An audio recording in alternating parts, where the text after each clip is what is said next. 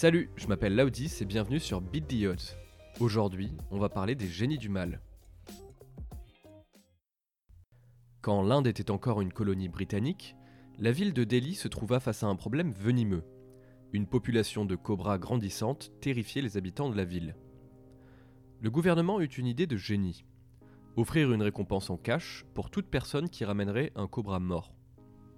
En mobilisant la population, les autorités s'épargneraient des efforts et grâce à l'énergie collective, le problème serait vite réglé. Pas vrai? Quelques mois plus tard, le constat était évident.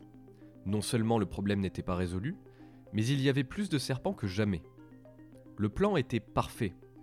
Qu'est-ce qui s'était mal passé? La réponse est simple. Le système parfait était opéré par des outils imparfaits, des humains. Nombre d'entre eux avaient commencé à élever des cobras pour maximiser les primes du gouvernement. Ce phénomène a un nom, l'effet cobra, aussi appelé incitation perverse, dont l'histoire regorge d'exemples. Ce genre d'anecdotes ont tant piqué mon intérêt plus jeune que j'ai développé une fascination pour la nature humaine.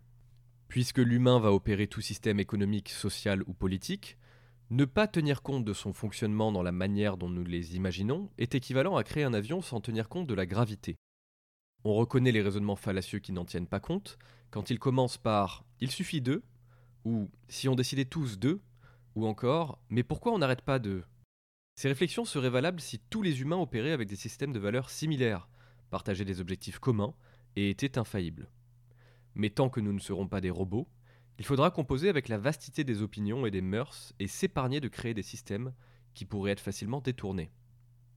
Et lorsqu'on étudie notre nature, les individus qui nous fascinent le plus sont ceux qui sont si éloignés de nous qu'on se demande parfois si on est de la même espèce. Certains traits de caractère qui font les personnages malveillants, comme les dictateurs, les tueurs en série ou les escrocs célèbres, sont des machines à cash. Il n'y a qu'à regarder le catalogue des plateformes de streaming. Ces traits de caractère sont au nombre de trois. Quelle que soit l'échelle où ces personnes opèrent, les génies du mal ont en commun ces attributs. D'abord, ils ont la certitude d'être supérieurs aux autres. Ça leur donne la légitimité de prendre des décisions fermes, et dans le cas des dictateurs, de créer un culte de la personnalité. Ces personnages se perçoivent souvent comme des envoyés divins ou des demi-dieux.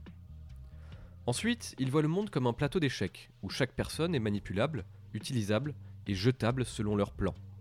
L'atteinte de leurs objectifs est un jeu subtil de charme, et le maintien de leur statut implique systématiquement la trahison de leurs amis passés. Enfin, pour pouvoir mettre en œuvre ces deux premiers points, il faut une faculté innée à comprendre ce que ressentent les gens, sans partager leurs souffrances. Ça permet de galvaniser ses interlocuteurs, d'utiliser les mots justes et de créer une histoire ou une propagande efficace pour s'entourer d'alliés serviles. Les psychologues ont donné un nom à ces traits de caractère, la Dark Triad ou triade sombre de personnalité. Elle est composée du narcissisme, la certitude d'être supérieur aux autres, du machiavélisme, qui consiste à manipuler les autres pour arriver à nos fins, et de la psychopathie, qui implique d'avoir un détachement des émotions des autres, parfois couplé avec une faculté à les comprendre. C'est la différence entre sympathie et empathie. Ces traits de caractère sont chacun sur un spectre et pas nécessairement liés. Il est possible d'en avoir un ou plusieurs, et à différents degrés. Mais comment les développe-t-on? Il a été démontré que ces traits de caractère ont un fort lien avec notre génétique, et sont donc plutôt innés. Cependant, leur développement et degré de gravité dépend beaucoup de notre environnement, surtout pendant notre enfance. La quantité de chaos dans laquelle nous avons grandi est l'une des sources majeures de corrélation avec la triade sombre. Chaos n'est pas synonyme de pauvreté. Des parents violents, divorcés, une fratrie à problème et le harcèlement à l'école en sont des catalyseurs. Encore plus intéressant, ces traits ont tendance à être plus importants dans la vie de jeunes adultes et à s'estomper par la suite.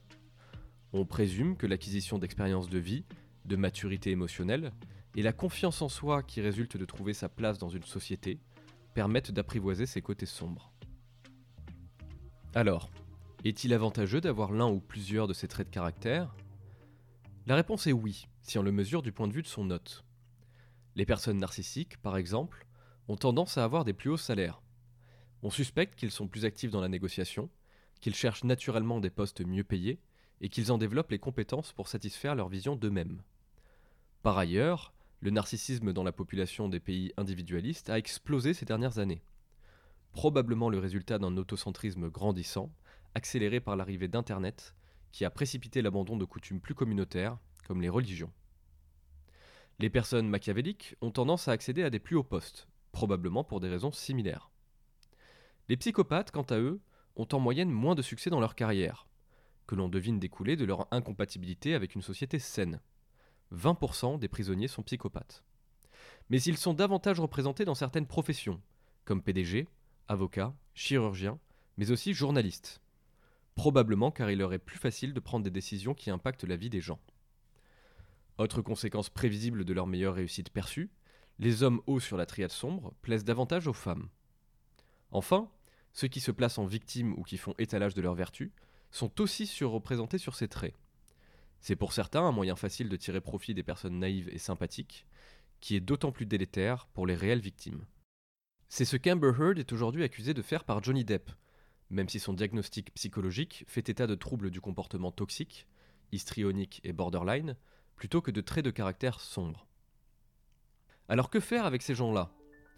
On pourrait postuler que si des métiers vitaux à la société, comme chirurgien ou avocat, nécessitent une sensibilité amoindrie, peut-être que des psychopathes intégrés et fonctionnels nous sont plutôt utiles. En tout cas, puisque ces traits sont au moins en partie génétiques, il semblerait qu'ils n'affectent pas nécessairement la capacité de leurs porteurs à fonder des familles. Comme pour le cas des maladies génétiques, des questions éthiques majeures vont se poser au XXIe siècle avec un enjeu central, l'eugénisme. À quel point voudra-t-on s'épargner ces individus et ces maladies si nous le pouvons? À quel point tient-on à conserver un lien avec notre nature? Jusqu'où allons-nous jouer à Dieu?